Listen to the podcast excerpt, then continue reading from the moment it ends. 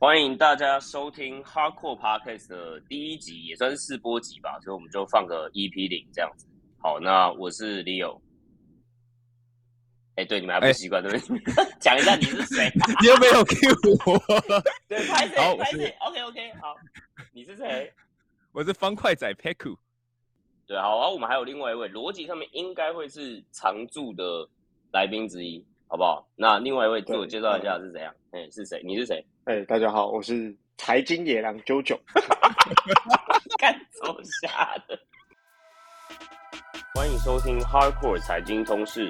本节目将提供给你新闻和网络中接触不到的财经知识，让你吸收到硬核又干货的深度观点，拒当韭菜，更快实现属于你的财务自由。那我先自我介绍一下，我这里有那主要我过去的经验都是在自己做科技新创这样子，然后现在的话人在新加坡，然后现在在一家科技新创。也是在一家科技新创服务，那最主要是在做 growth。那为什么觉得对财经这件事情有一点背景原因？是因为我上一个加入了新创，那基本上是在做一个就是你知道财经媒体，它叫做 Gamma。其实很多听众应该都有听过这个品牌啦。那最主要我们就是分析一些我觉得比较主动投资的一些呃，尤其是美股相关或者是科技标的类型的东西。对，但是我们这个 p k 就有点不一样。但我再讲一下我们这个 p k 要想要呃。你要传递的价值和主要要讲什么之前，哦，我想请那个 Peku 哦自我介绍一下。基本上我觉得 Peku 的定位啊，就是它就是呃 Crypto 一哥，好不好？就是很 savvy 的 Crypto 交易者，可以这样介绍你吗？还是你自我介绍？呃，我不 comfortable，不过算了，就这样吧。好了，其实是 Peku，我也在在银行的交易室当过大概快一年这样子。那后来就会觉得说，哎。这个产业其实大大概就这个样子，没有什么让我感觉到兴奋的地方，我就有点受不了，我就蠢蠢欲动，后来就跑去 crypto 的交易讲的好保守交易，对，然后那接下来又比较，后来又开了一个专栏叫方块仔，在方格子上面，请大家多多订阅支持哈。其实原因也很简单呐，其实就是你去银行待久，你会发现很多的东西其实是话术。但是你就觉得很奇怪，如果金融产品是一个这么竞争的东西，那话术不应该有用。但是实际上来说，就是能卖得出去的产品，全部都是靠话术。那就问问题就来了，那靠话术的问题就是说，代表大家都不懂嘛，大家都不懂，所以就会被行销的话术给就是 陷入这个甜蜜的陷阱里面。所以我就觉得说，应该要来写一些东西，让大家知道这背后是什么。那如果大家知道背后是什么以后，还觉得说啊，这东西太赞了，我一定要买，干我一定得买。那没关系嘛，那大家风险自己承受嘛，但不要就傻傻被骗。对，这就是我加入这个 podcast 跟写专栏的初衷，这样。OK，九九自我介绍一下哈，第一，为什么叫财经野狼九九？然后你跟哦财经或者是跟类似这些投资啊或银行这些东西又有什么关联？你的背景又是怎么样子？OK，哎，名字这个东西，我想要等大家自己去发现啊，就是反正之后慢慢铺陈这个东西。那先讲一下我跟。跟财经的关联好了啊，就是其实我觉得读财就财经背景毕业嘛，那现在也是在呃金融机构里面呃当很 junior 的研究员。那呃为什么想来录这个 p o c k e t 主要是因为呃如果进金融业之后，其实很多时间你会去除了需要处理你的所负责领域，那其实我觉得某种程度上会限缩我自己思考的广度。那我觉得透过这样跟呃 Leo 还有 Paku。呃，一起讨论，然后一起多想一些议题的话，可以增加我自己思考的广度，然后去让让自己变聪明啊。白话文就这样，不然自己觉得上班之后好像有点变笨了。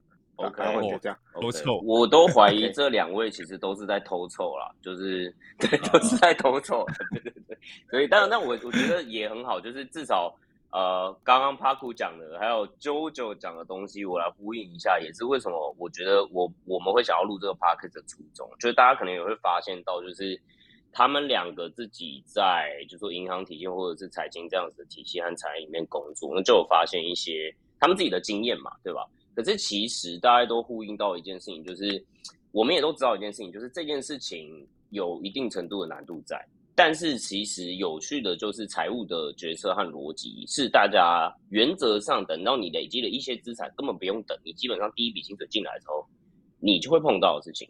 但这么重要的东西，其实很少人真的能够去好好的去理解它，对吧？就说我觉得大家理解的方式都会比较，比如说都是比较碎片化的。当然啊，就是因为现在的状况是这样嘛。那因为这一件事情就会变成说，对吧？业界跟大家之间还是有一个，你知道，有一道沟了。但是这么重要的东西，居然就没有人真的去讲，所以状况会遇到很多事情，就会变成说，像帕古刚刚讲，就是我我们自己看到了，就是很多人就变盘子和韭韭菜。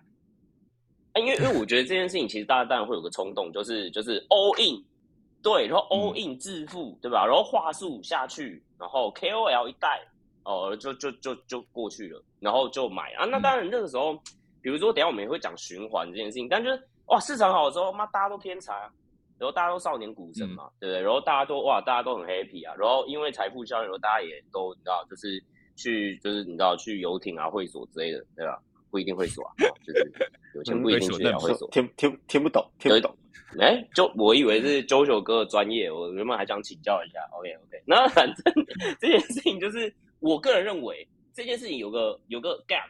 所以我是觉得说，哎，可以来跟跟大家分享一下，可能不见得我们是最专业，但是我们的角度，我相信是很不一样的。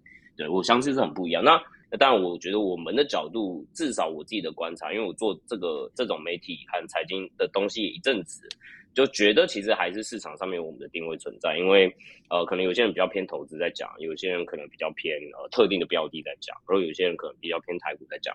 我们想要讲的是这种财经的同事，所以像是。帕古可能有提到之后可能会讲，到底有哪些话术，对吧？就是专门就是来引你上钩的。当然他可能不是骗你，但是可能这中间还有一些什么要考虑的点，真的这些我们会讲。那甚至比如说后面我们也会讲，比如说因为都是财经通识嘛，对很多人来说，那买房也是一件很重要的事情。那我我自己对房地产是有不太一样的看法，我觉我觉得也没有到大家不懂我的看法，但是。这件事情，我只能说非典型吗？对对对对。然后我自己的观察是，我觉得上一辈的财富阶级啦，很多其实就是买房出来的。所以呃，这件事情，但是我觉得为什么我要做这 p a r t 也很重要的原因，是因为我不认为我们这一代的财富的累积方式会是相似的，不一定，不一定，而且。重点是我们其实，我觉得过去的，比如说你爸妈那一代，或者你爷爷奶奶那一代，其实当初能够接触到的资产种类是很少。但是我们现在其实有很多多元的管道，可以接触到很多不同的资产投资的标的，对吧？对吧？那包含 crypto，对吧？就是那当然，就我们等下也会聊到 crypto 这件事情。所以这件事情，我觉得是我们最主要，至少我啦，我自己自己想要做这个 p a r k 原因。那当然 p a r k 之后的形式可能就是三到四个这样的主持人，然后我们可能。也会邀请一些嘉宾，那之后可能也会有主题性的，就像我刚刚所说的啊，房地产啊，或者加密资产到底合不合理啊？我们一起来追，就是那个爬股啊，说哦，那就是干就是骗子啊之类的，对吧？然后你就是你就是 KOL 啊，你现在就是想成为 KOL 啊，你还骂 KOL，对不对？然后或者是我们各自资产配置一些分享，可能这都不是答案，但是可以给大家更多不同的想法，对吧？就是至少你会知道说哦，你至少资产可以怎么做选择和操作。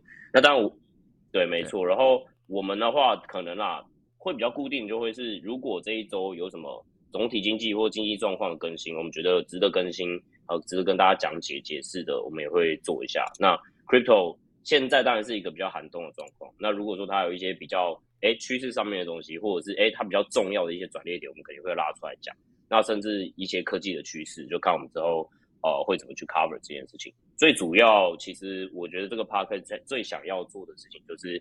让这些资讯也回扣到大家自己在呃财务决策上，甚至是人生决策上，比较会要怎么去判断这件事情的方式，而不是就是被动吸收看到新闻，那这件事情对你的意义到底是什么？呃，可能没有人真的去跟你讨论和梳理的话，我觉得是比较可惜的。好，我们就三，我们今天就是小试牛刀试波及嘛，那我们就是三个架构比较简单一点，我们就是三个架构，一个第一个就是那。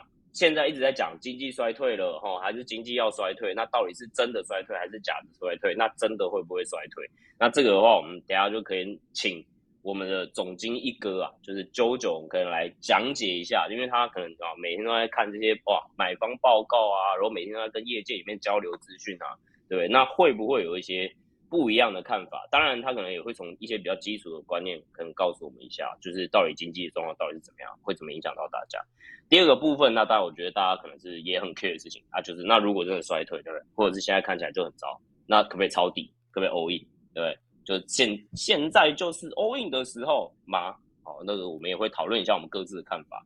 那最后一块，我觉得现在大家应该，当然我我觉得可能对 crypto 的兴趣越来越少了。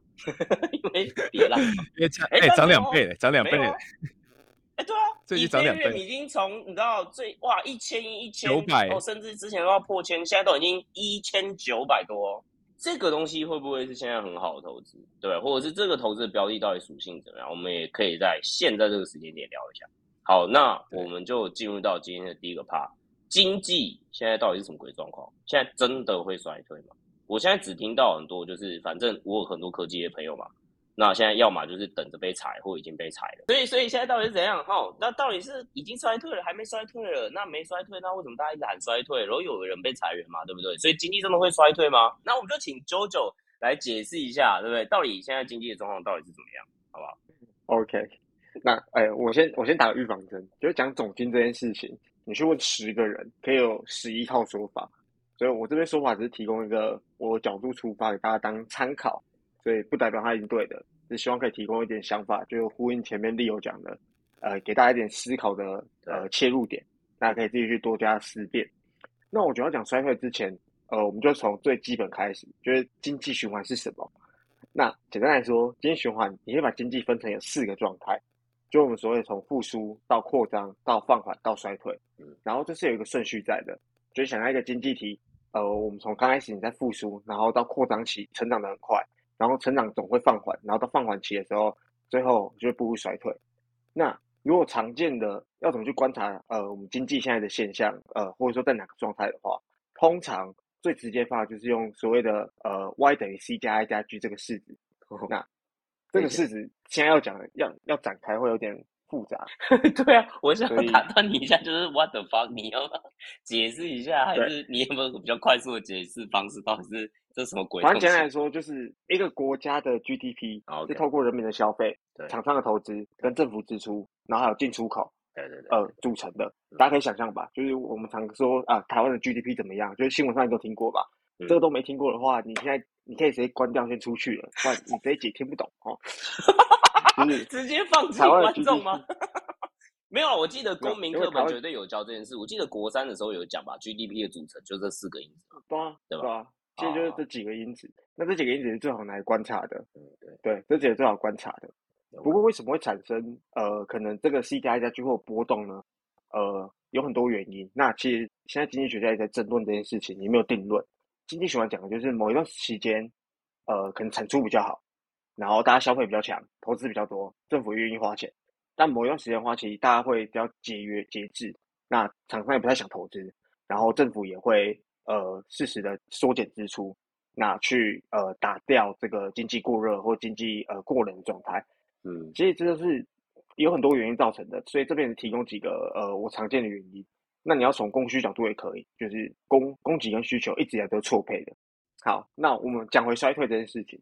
其实，呃，我先讲一件事情，我们现在是在衰退，没有人知道，因为我们真的在定义上的衰退是有所谓的 NBE 啊，NBE 啊是美国的国家经济局，它会去事后追认，就是比如说已经衰退已经过完了，它才会它才会出来说，哦，某一段时间是衰退。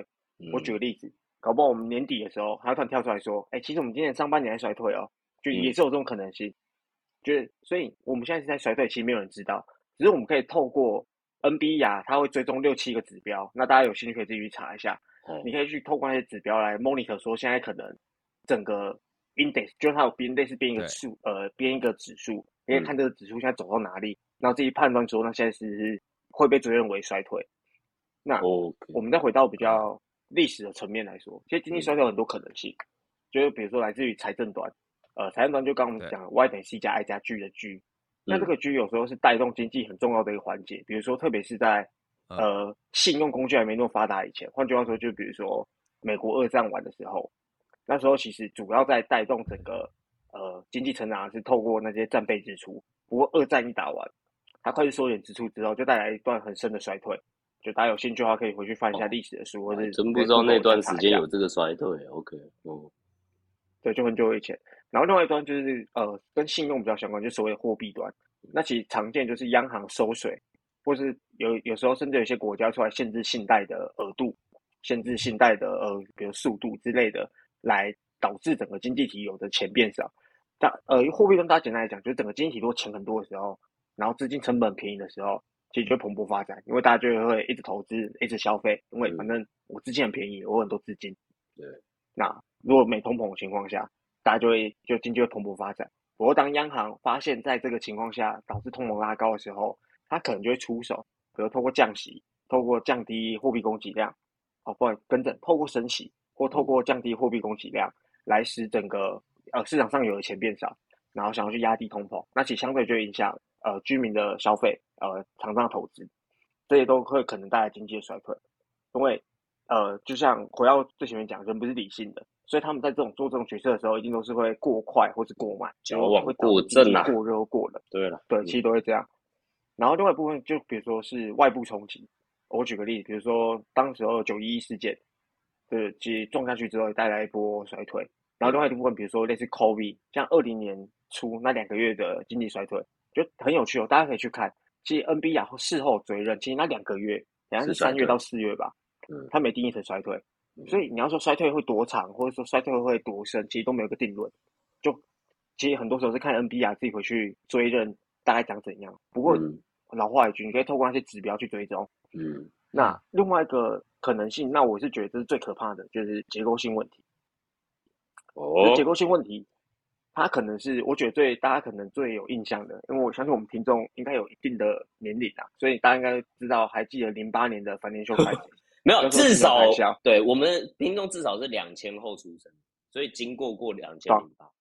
简单来说，就是结构性问题，就是它有一个很大的问题，那它造成是结构性的反应。像当时候的零八年的金融海啸，它其实从呃有类房贷出发，然后衍生出金融产品的出发，然后变成居民端也承受很多伤害，然后说整个金融的有出现连锁性的传染性风险，所以那对于整个经济体造成的深度跟长度会是比较可怕的。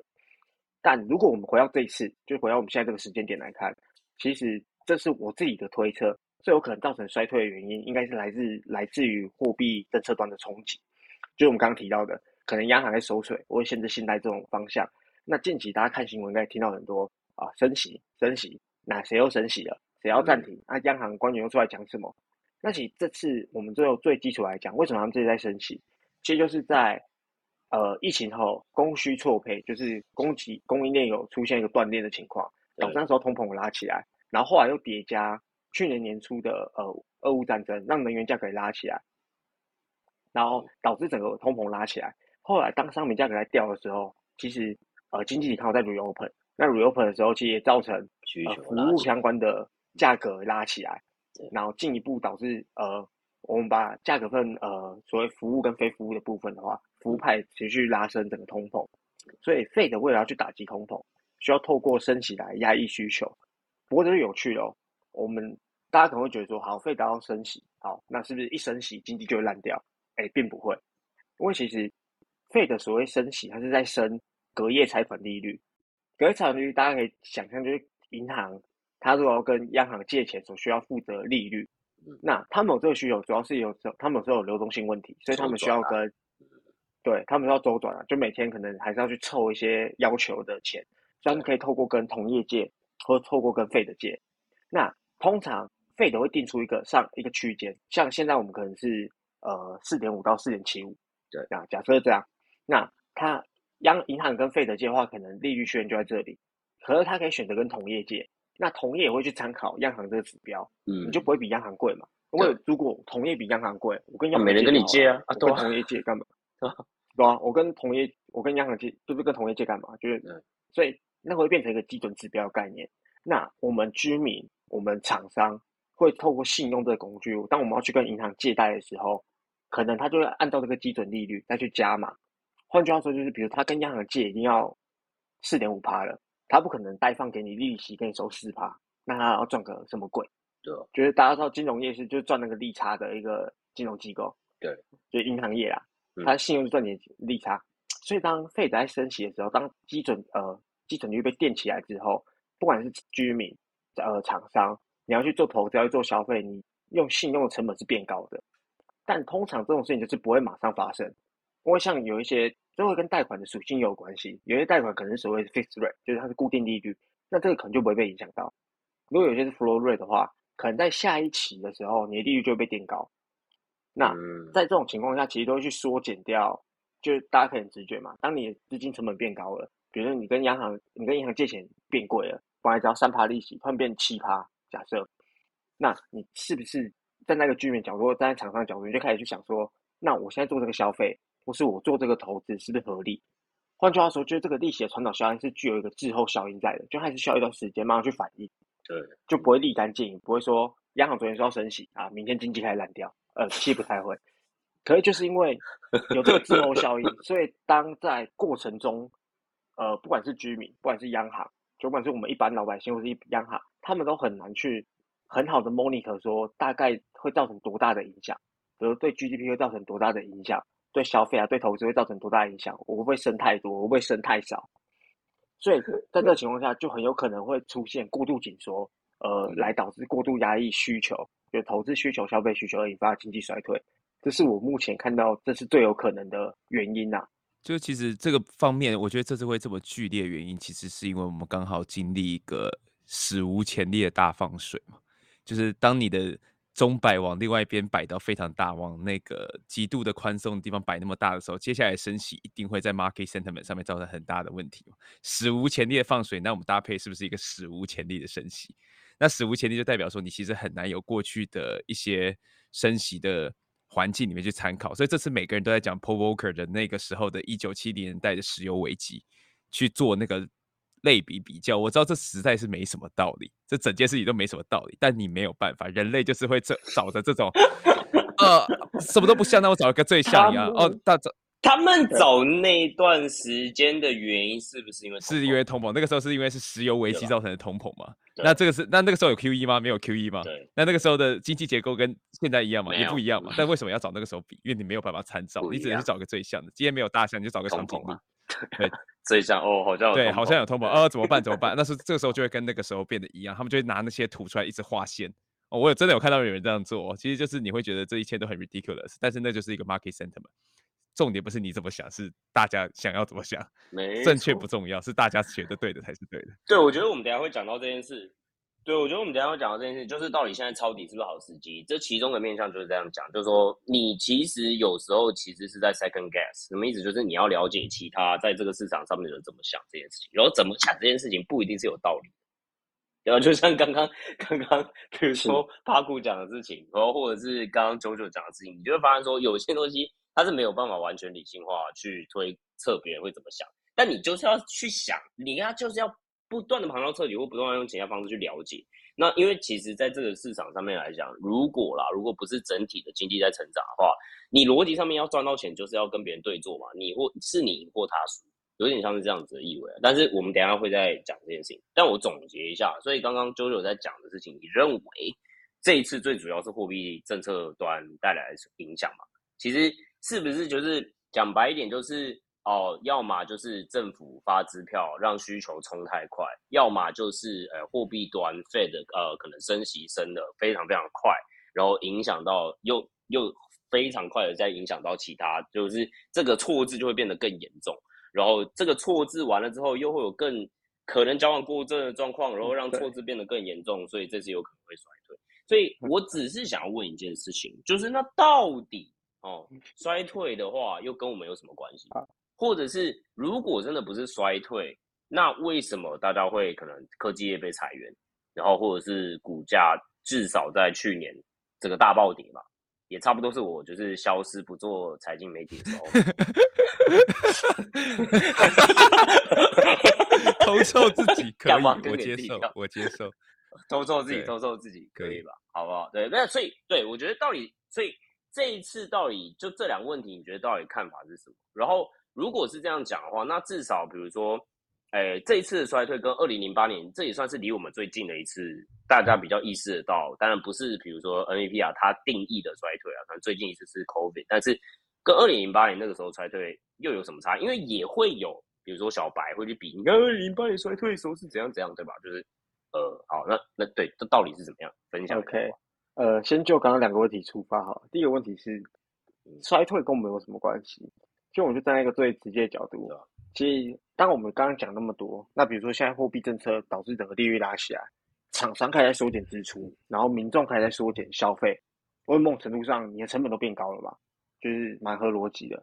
那我们每个人都是靠工作赚钱嘛，所以厂商要缩减投资的时候，你很有可能就是会被裁员掉。就就讲直接点，有可能这样出现，就像 Leo 讲的，可能是厂商看到需求没那么好。像科技业那时候，大部分都认为说需求没那么好，而且，呃，等下再回来讲科技业这一块，因为我觉得科技业这一次的情况是非常有趣的情况。那，你被裁员了，你没有薪水支出，所以进一步会导致你没有消费。就是其实我认为经济就刚刚跟大家讲一样，很多 sentiment，很多的角度出发，都会都会发现它有一个自我实现、自我加速的角度存在。我我举个例子，比如说厂商现在认为说，哎，好像需求变烂了，我真的裁员，那被裁掉的那些人。他就没有收入，那他就去，他就去说需求嘛，他就会说他的支出，所以变成他有一个自我实现加速的一个现象在里面。其实这个你一直想，你会想不完啊。就是这也是我这几天我困惑很久的问题，就是你会发现这 一层又一层，一层又一层，这整个基建都在自我实现，但扯远了。所以讲直接一点，对，真的讲衰退的时候，反正你收入会减少啊，然后后来就这样，就整个国家收入会减少，那 GDP 就会变慢，那就会。进入所谓的衰退，那科技业的时候，大概有两个听，但听说你收入没有减少啊，对不对？哎，说好不谈薪水，就是吃香蕉而已，本来就是吃香蕉而已，交怎变少？半根香蕉。哦，sorry，继续继续说啊。那第二部分是科技业，就哎，大家看到新闻看到这科技业说要裁员嘛？但我觉得科技要裁员，这次有两个角度很有趣。第一个角度，大家可以说真的是他们看到需求变烂，那。他们去年底这样讲，然后结果发现今年 Q one 需求还是很不错。那他们看错吗？我觉得不一定，他们看错了，主要是因为他们在就从第二角度吧，他们在疫情的时候招太多人了。大家都知道，二零二零那一段到二零二一年有一段时间是科技业大爆发，对，就是你你可以很容易进入到那些你觉得很有名的科技业，就新闻上会出现名字的科技业，你是蛮容易进去的。然后不管是新创，特别新创，新创那时候也在，对。然后因为资金成本又低，所以那时候一些新创科技也出来大大招人，反正他们就是可以拿到很多钱，所以他们就开始乱招人。嗯，然后后来发现，哎，东西做不出来，或者说，哎，整个成长不如预期，那等开始砍人了。所以你要说从他们砍人来 imply 衰退嘛，我觉得不能完全是这么这么简单去出发，它应该也是有一个背景存在。对对，好，就是一个调整。回到刚刚我们在聊，就是对它其实是一个动态调整的过程，就是大家看不到供需嘛，其实又又来了。厂商自己也不知道供需在哪里啊，对，他才会有这 个调整来调整去的状态。对，这世界怎么被我们解读，就是真的是大家都蛮低的。没有，不是低的，就是一个很 chaotic。不是，这不是大家低 chaotic，本来就很难看的情。就是对，就是本来就是啊，这本来就是很困难的事情啊。对啊，OK，那对啊，那回到这次，那到底可能这次到底衰退，然后跟二零零八年比，那差异又在哪边？会不会像哇，二零零八年那次那么惨哦？然后整个百行各业。百废待举，然后大家都很苦一段日子。其实零八年的衰退跟这次最大差异，主要是杠杆的程度。觉得呃，零八年的时候有很明显结构性问题。那其实出发点是，哎，这边大家有兴趣可以去看《大麦空》，就问推荐这部电影跟书。它里面，呃，你如果说看浴缸的部分嘛，哎，那个赞，那个赞，都都看。对，反正就是当时候是从房贷做出发，然后造成很多衍生性资产。把一个房子的一个房屋贷款的价值放大了十倍、二十倍，甚至一百倍。所以我举个例子，比如说房贷总价值是一百万，但是可能有一亿的资金在赌这个一百万的价值。所以当这个一百万爆炸的时候，那个一亿也会跟着不见。所以会变成你实体经济并没有那么多东西，不过你在金融市场你把东西加的很凶，就是你用一一百万然后去撬动一亿的一个资金量。所以当时存在这个很大的结构性问题。那同时，那时候居民端的，如果我们去看金融资产占总资产的比例又过高，就是我们现在你可能大家很常会听到你的被人续不健康，就当时候很很很多人就是这样解释嘛，然后导致当房贷出问题的时候，就造成整个连锁效应，而且参与的不是居民端，很多金融业为了去赚那个 commission，就是那时候很多衍生性产品的 commission 很高，就是说佣金很高，手续费很高，他们也嗯压了很多在上面，然后结果就造成整个呃传导性风险，然后整个是经济爆炸。不过这次大家会提出这个疑虑，主要是因为三月的时候大家又看到，哎，怎么突然有银行要倒了，就莫名其妙一个一个假日过去，哎，细谷银行怎么不见了？对，一个戏骨的银行倒了，大赚一笔，我大赚一笔，不过这是超爽的。对 好，请继续，请继续。哦，真的吗？哦好，有料哦真的是，哎，OK，有交易料有料，好，交易有等下再分享 Alpha，等下再分享 OK，cool，Alpha。但这。是其实 Fed 其实出来提供流动性啊，然后去防止整个银行出现连锁倒闭。就是大家也看到 Fed 后来推出紧急的借贷方案嘛，就是你的抵押品可以用面额来抵押。因为最近为什么银行会出现连锁倒闭，主要是因为他们的所谓的资产跟负债端的 duration 配不太起来，然后或者说因为你哎呦，这小白听不懂哦，一些光啊啊小 duration 是什么东西？就是要杂反正就是呃，他们的我我解释一下，太严重了。我解释，我解释，交给我，交给我。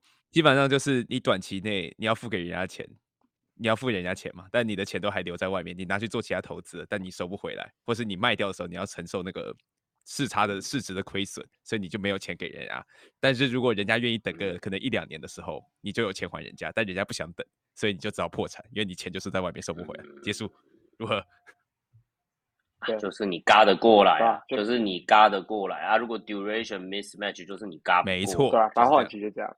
那费德其实也害怕一样的情况发生，所以要及时提供一些方案来挹注流动性到金融金融体系里面。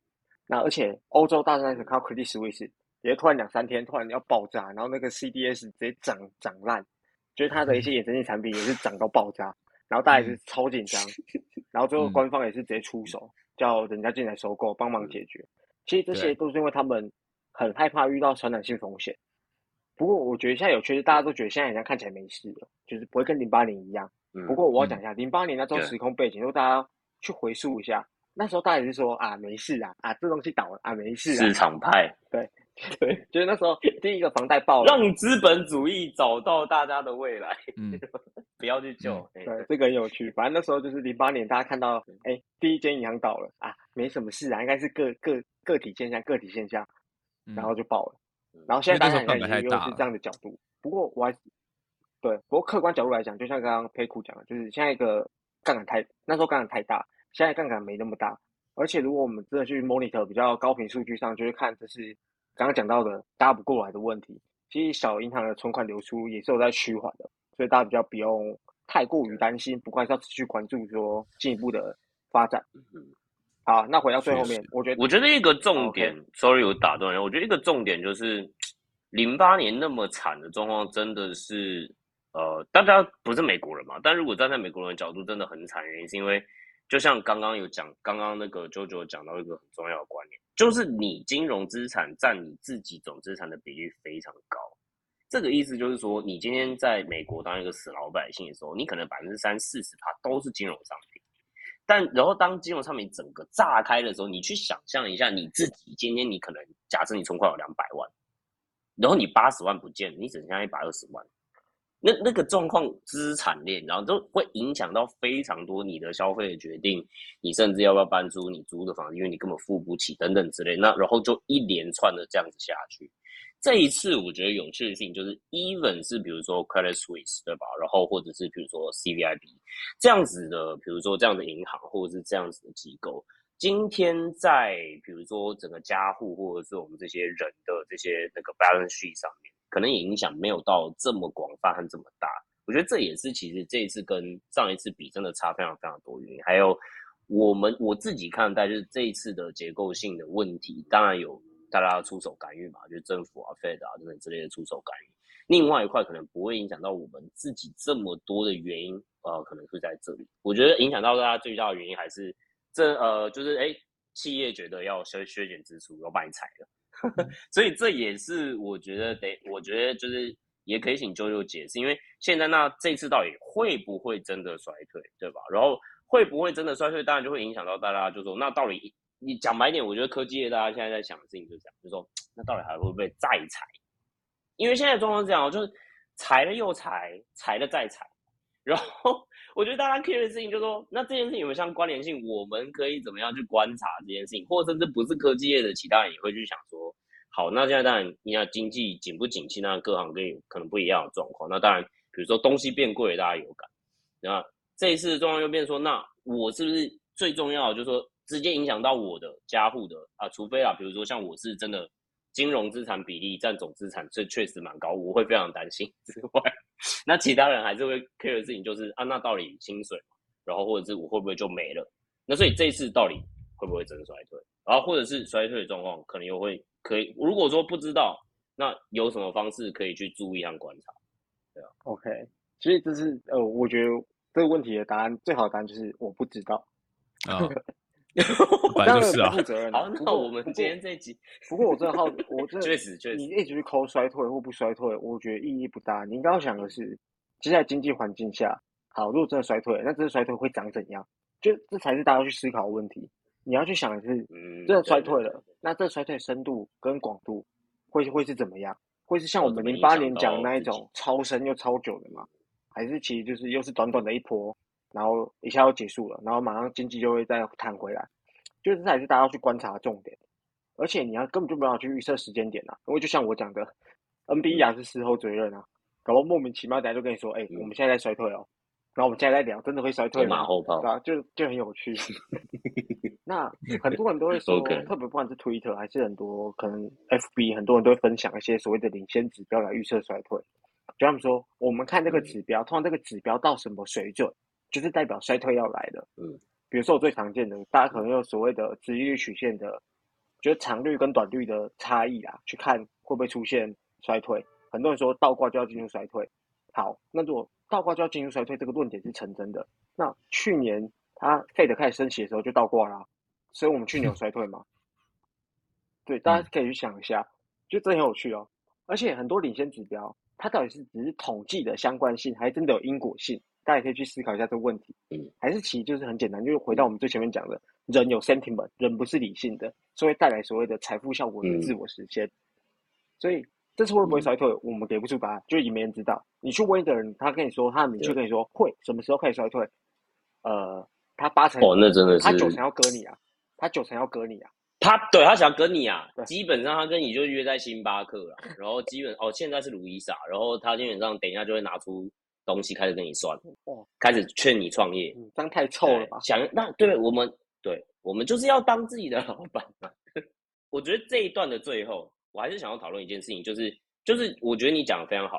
与其说去想到底会不会衰退这件事情，不如去想这一次后面可能会带来的，呃，后面可能会带来的情境可能有哪一些，对吧？比如说我刚刚有讲到，对大家来说很直观的，就大家都会有一些金融资产或商品这件事情，我们可以到下一阶段来讨论这边的财务决策或观察点会在哪，还有我们各自自己的看法是什么。但另外一个我想问就是那。我今天身处的产业，今天我要怎么知道它的状况，在这一次可能的衰退，或者是现在这个诡谲状况来说，到底会被怎么影响？对，比如说金融业现在到底是不是四面楚歌，还是其实还好？还是比如说科技业到底还会再怎么惨的方向，或者是哎，其实不会再惨的？那他们，但是他们的财务决策方向可能或者是会怎么样影响到我的？讲白一点，就是我收入啦，干我的收入到底会怎么被影响？除了我金融资产有没有 upside，会不会这个不见之外？OK OK，我自己分享观点是，我觉得科技业其实蛮有趣的。其实你真的可以去看财报。我自己的心得是，其实现在非常多我的朋友，或者是现在或过去在这些大的，或者是中型，或甚至上市上柜这些，呃，比如说在纽交纳指挂牌的这些公司工作的时候，他们其实蛮不了解自己公司的。规划和目的，你知道吗？就说，应该说，他们了解的方，大部分人了解方式旁敲侧击，和从自己的职位角度和里面的八卦、风声、内部的一些资讯去了解。但我其实最后发现一件很有趣的事情，也就是假设，好，我们今天就假好了，你是虾皮的员工，但明明你就知道你的 CFO 和 CEO 在上次财报讲的话和公司的方向。你其实不难猜到，他会不会在裁员，或者是他会不会在做其他的事情，因为他有讲，他就是要做这件事情啊。那我是觉得有趣的事情是，大家会去想的事情，那到底你懂啊？就是很多人其实是没有观察到这件事情。所以我觉得其实这件事情是大家，我觉得是一个小 paper 啊。大家就算你不要去啃整个，比如说他的法说或者整个，然后财报内容等等这些，他们 earnings call 到底讲什么？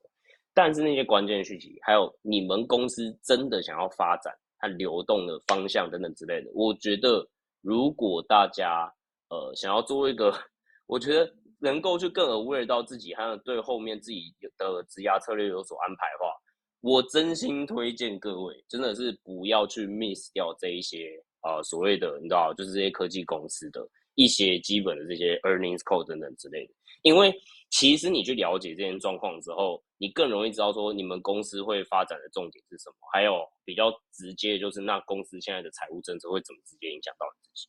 你懂我意思吗？就是我觉得这是我可以补充的地方了。那你说衰退与否，就让我我觉得像啾啾刚刚所说，可能大家这都不重要了，但重点就是这会怎么去影响到我们自己这样子。好那我觉得这一段其实讲蛮久了，好吧，反正我们就先录起来，我到时候再看怎么剪。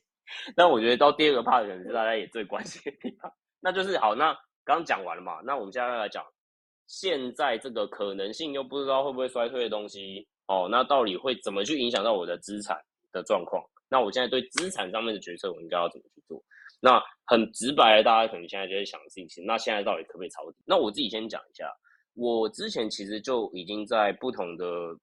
地方讲过一件事情，就是股市这件事情是会先行实体经济六到十八个月的原因，是因为大家要了解是股价这件事情是从什么方式去计算出来的。九九，你知道股价是怎么逻那个应该说理论上是怎么被反映出来的吗？理论上哦，理论上股价对啊？就两个角度嘛，第一个角度是反映未来的自由现金流，然后你把它用所谓折现到今天。或者是你用股利的角度，就是你投资它也可以拿到多少股利，把股利折现到今天，那他们都有一些很大的假设在里面，比如说自由现金流怎么成长，那有没有一个终端成长率，公司可不可以一直成长下去？那理论上这些东西你把它折现到现在这个时间点，就会是它现在应该有的股价。对，对，所以其实我觉得大家有没有发现一件事情，就是两个重要的字叫未来嘛。其实你必须要对未来有所预期，才能去反映股价它的状况是怎么样。所以，其实大家有确信在这哦。其实股市的交易，大部分的交易者在后面看的都是他们对未来的预期和前景。所以这件事情一定也不能说一定，但是我觉得非常高概率，也基本上就是这样。也就是怎么样呢？就是它会先行实体经济，一定会先行先行实体经济，因为什么？它一定会去预期说。哦，至少之后哦，甚至可见的之后，比如说我们讲六到十八个月之后，到底实际的状况到底会怎么样？那他就会去针对这个实际的状况的预期，先去做哦，我要买入，还是我要卖出，还是我要持有，或者是我要加仓等等之类的所有这样子的经济的决策这样子。所以股市是有这样子，或者是股票这样子的资产是有这样的特性。那为什么我们还要讲到这个逻辑？甚至我们还要讲到那债券呢？那债券跟经济的逻辑又是什么？为什么我们要了解这件事情？九九人可以补充一下吗？其实债券跟呃，其逻辑跟投资很像嘛。就债券是一种资产配置的呃产品嘛，就大家会把钱拿去投资债市。那债市的话有很多更多种产品，你可以买所谓的短债，可以买中期债，可以买长期债。那这些东西会有所谓 yield curve。那债券有两个重点，一个就是利率。那一个就是时间，就是我认为觉得是影响债市最重要的两个东西。那比如说利率的话，我们常讲的债券的利率跟债券价格是反向关系，但其实它也是折现的概念。因为债券这个产品就是每年会配固定的钱给你，然后最后给你本金嘛。对对，它就 coupon rate，然后跟整个整张价格的关系是反向的。那大家有兴趣的话，其实可以自己去 Google 看一下到底要怎么算。其实要算这个也不不难。嗯，对。不过重要的是 EO curve，那这段呃，很利有你应该对 EO curve 更有感觉吧？我对 EO curve 怎么会更有感觉？是因为之前之前我做过这个内容是吧？你不要乱干，你不要乱丢皮球，好不好？你可以把它讲完吗？拜托。OK 啊，我知道。没有，我们会看所谓 EO curve，那 EO curve 其实是我们把不同到期期限的债券值利率把它画成一条线，比如说我两年期是。五趴，我五年期是十趴，我十年期是二十趴。那我把这三个点连在一起，就会变成一条正斜率的曲线。而我们为什么要看 U curve？主要是要看它的形状，就是理想情况下，我们都认为希望跟老师一样所以要看这个形态是吗？然后这个是牵手观突破，是哦突破突破，打赖喇嘛手，打赖喇嘛手，OK，对打赖喇嘛嘴对啊对，sorry，简单来说，就是当 U curve 当它要变正斜，我们理论上希望它是正斜率的。换句话说，就是你长率的利率要比较高，因为你长期投你投资比较长期的东西，会想要要求更高的利率，这是一个正常的经济环境嘛。对所以呃，我们平常都预期说，呃，当这值率曲线应该是正斜率。不过当短期利率比较高的时候，就是因为这种东西是被交易出来的。大呃，先给大家一个认知，U curve 是被交易出来的，它不是谁定出来的，它是一个市场的集合决定。大家都嗯在呃怎么样？大家都投票，大家去投票，然后投出这个结果来，所以嗯还是会出现当短债利率高于长债利率的时候，我们就称之为倒挂的 yield curve。那倒挂 yield curve 又回到我们刚刚讲的哦，就是通常会被视为经济前景下行的信号。对，它有预测力吗？我不知道，它有相关性吗？哎、应该是有相关性哦。对嗯，但大家可以再去思考一下这个问题。不过怀论对，为什么出现倒挂情况？其实就是因为当长期投资者如果把资金投入长期债券的话，是因为他们觉得呃相信经济前景会好。因为其长期债券，你可以把它想成长期债券的利率应该要是一个通膨加上 GDP 的成长率，你可以这样去想象。嗯，它应该是这样组成这个东西的，所以他们相信经济前景会更好，所以长期收益率会更高。不过当长债利率低于短债的时候，就代表他们可能对于市场的未来经济感到比较悲观，嗯比较悲观因此长债利率对。那当他们感到悲观的时候，其实他们会想要更买更多安全性的资产，那就可能进一步去买更多长债。因为我在讲的是，呃，长债的需求如果拉起来，就他们觉得悲观，要把资产跑入比较 risk off 的做法，买拿去买比较安全的资产。那嗯。长债需求拉起来，价格提高，但价格跟利率的关系是反向的，所以当对。长债利率价格拉起来的时候，利率反而是下降的，下降。所以就导致整个长债利率可能会比短债还要低，就是会出现所谓的 invert，对倒挂的利率曲线。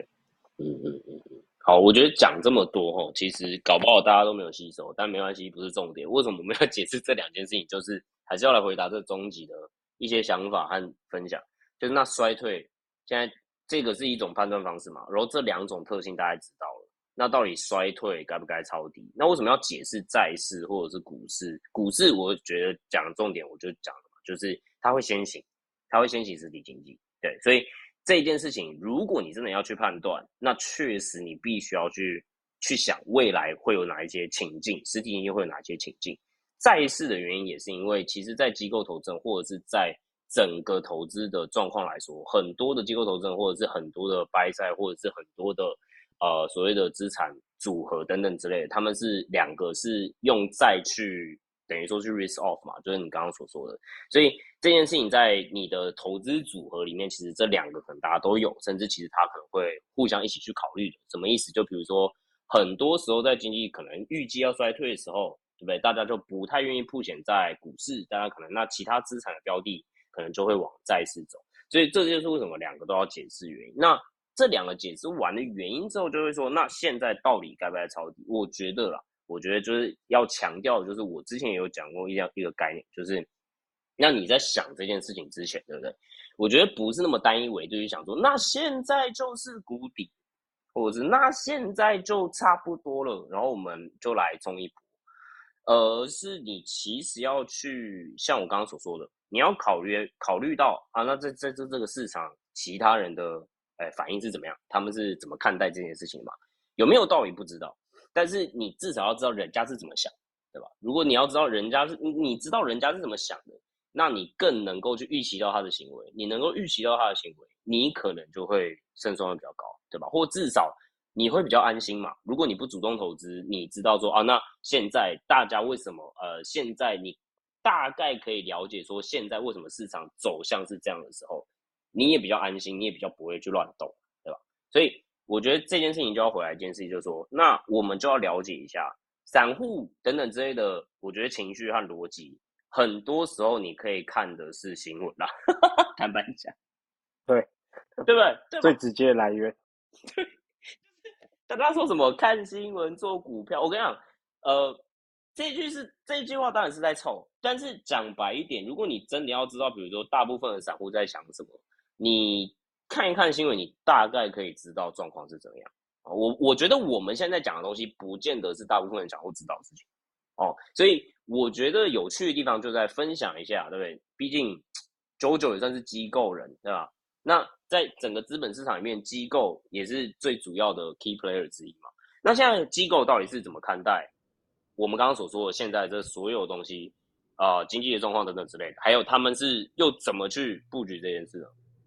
九九个，好，机构部分我先打免责声明哦，这对，这是机构你个人观察调查的结果，OK OK 对对好，这是呃所谓的对不是方面就 survey 的结果，不是九九不是自己觉得机构怎么样，对对对，不是，要先免责声明。好好，那先讲白话文，现在目前市场共识很简单，就是会衰退，可是衰退程度没有人敢讲。那最近其实市场的论述跑得很快，从一月份那时候经济数据一直超乎预期，很好大家就说会不会对啊所谓 no 对 no landing，转变成二月份开始来说，哎，好像 no landing，那 imply 就是下半年会 hard landing，然后现在市场又在说，嗯，现在应该是 soft landing 哦，不过可能还是 mild recession。我打岔解释一下，我打岔解释一下，大家可能不知道 landing 是什么意思。就基本上你就想象一个飞机降落，那就是你就是下跌，就是下来的意思。那不 no landing 就是哎、诶可能不会 recession。然后刚刚那个 JoJo 讲就是，哎，那前半部我们 no landing，后面 hard landing，意思就是哎前面没衰退，但我们后面会摔摔摔摔个狗屎屎，摔到整个 rocky 这样，摔到十八层。然后现在市场又觉得说，哎。应该是 soft landing，就是哎、我们还是我们还是 landing 来，我们就是还是下，我们还是衰退，但可能是温和衰退这样。好，不好意思，我解释一下。好，继续。嗯对，其实想表达的是市场观点，其实在最近变得很快，所以你要去哦追也很难追啦。不过可以嗯观察到，其实就是直接去曲线从本来的呃 invert 很深，那就对变得比较 flat 一点，有些人比较不 flat 呃 staple 的状态，就是慢慢有凹回来。嗯，那嗯其实机构投资也在三月份也继续去赌说，殖利率会持续下跌的一个做法，就他们觉得嗯长率会继续掉，都可。那短率会掉得更快，就是嗯。所以变成整个曲线可能会凹回来。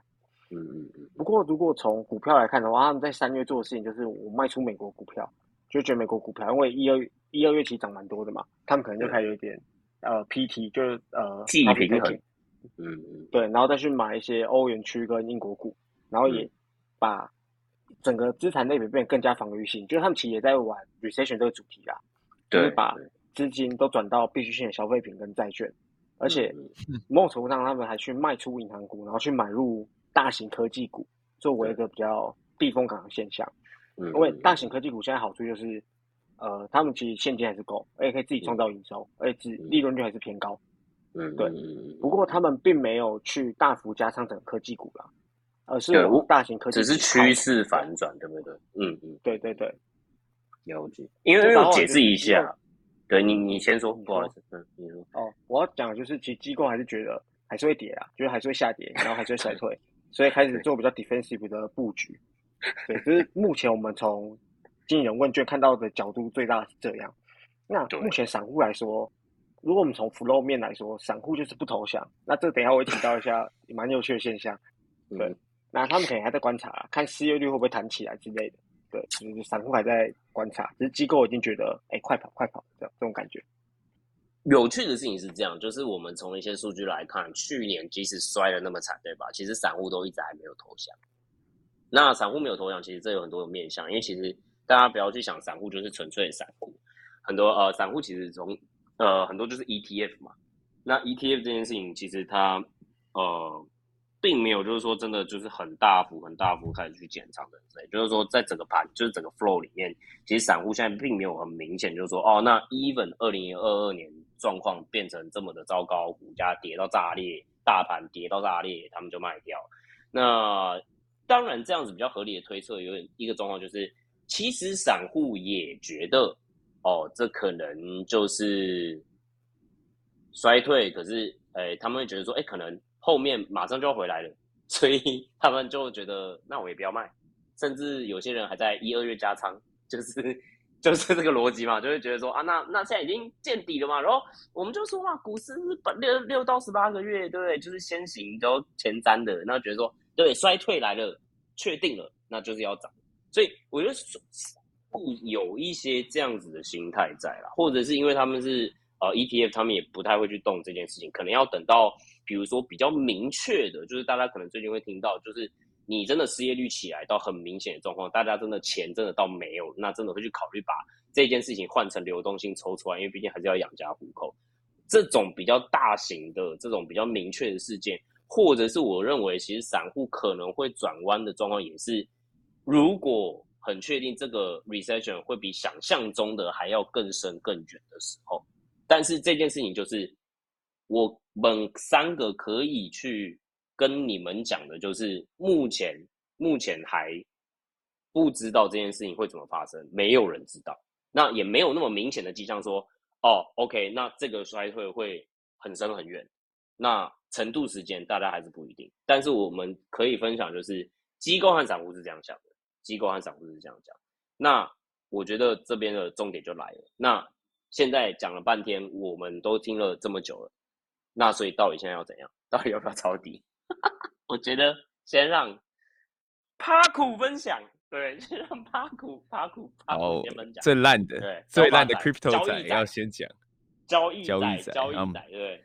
我目前来直接来说了，就是老实讲，我在股市当中也没有看像各位两位那么多。我都在看币嘛，对不对？所以我根本是个臭散户。所以我现在做的事情其实很简单的，就是我就直接右侧交易，它跌下来，我就是我就是扛着买。毕竟我现在没有 alpha，那我就是扛贝塔。我觉得我能扛的就是贝塔，所以那我就看定期定额就去买大盘，然后也会看一下个股基本面。当然，就个股基本面现在有没有 alpha？不会，就是它其实还是贝塔，因为。在时间点 timing 不对，就是没有 alpha。我的认知就是 timing 不对，就是没有 alpha。管你基本面在强，这个下去期就本来就是这个样子。所以我觉得现在的话，我就是还是在扛贝塔这件事情那那我觉得其实还有个另外一个方向，其实就是 crypto 的东西会比较有趣一点，就是因为 crypto 是一个我之后会讲我等下会讲，就是它其实是一个很不理性的地方。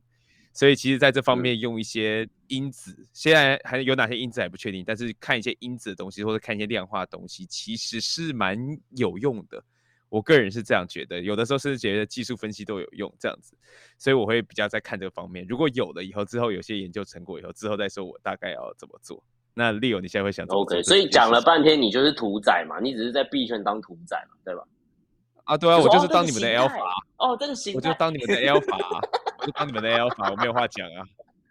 你就是币圈老师嘛？一句话是不是？你就是币圈老师是不是？不是哦，就是我跟你讲，是吗 我就是论文都有写哦，有些形态是有用的。我以前也不相信，那是论文写的，不是不是我自己随便说的，那是真的有论文写说形态有些地方真的有用。我能不信吗？我是个科学的家伙呢。好了，换你讲，换你讲。好，对，好，可以，好，那那那问就是换我讲，我觉得对。我很难追你啊，因为我觉得其实我会建议大部分 没有 crypto 这件事就算了，我们等下就到 crypto 这一段，我们来我们来我们来讨论一下。但是我认为真的对散户来说啊，呃，很难。我觉得在这个市况来讲，不要觉得自己会比谁聪明。然后市场一直告诉你的讯息就是，刚刚我解释一下，有些人可能听不懂贝塔是什么。基本上贝塔就是你就去想象一下，就是。诶，股市它整体就是会呃涨或跌，就是整体会涨和跌这件事情，就是整个系统上面来讲，它你不管持有什么样的股，如果假设你今天常常听到什么追踪大盘的 ETF，它基本上就是在吃贝塔，什么意思？就是反正大盘涨就一起吃。那大盘为什么会涨或跌？基本上就是跟所谓的经济的状况有关嘛，就是跟实体经济和基，就是基本上只要人类的 GDP 一直在成长，那股市它就会涨。那所以，当人类的 GDP 一直在涨的时候，股市大盘一起涨的时候，那就是要贝塔。高法是什么意思？就是你额外的超额报酬。超额报酬也就是，所以有时候这个观念，我觉得也要讲一下哦。干，我现在好啰嗦，但我真的要讲一下，就是有时候你在资产比较的时候，大家会比较绝对的，就说哦，我现在买到两千万，我十年后这个东西涨到三千两百万，我好棒棒。但是你没有意识到的事情是，哎，可能整个贝塔或股市的贝塔。可能比这个三千两百万的年化报酬还要高。所以你在凑我们其实凑房子，我没有，你在凑我没有凑，我只没有，我没有凑，我根本没有讲是哪个资产，我只是举例资产 A，OK？、那我的意思是说，呃不管你要买什么资产，对，你要有的概念是要跟贝塔比，因为逻辑上来讲，你应该都要吃到贝塔，也就是其实你傻傻的定投大盘 ETF，甚至是全球股市 VT 这种 ETF，那就是贝塔。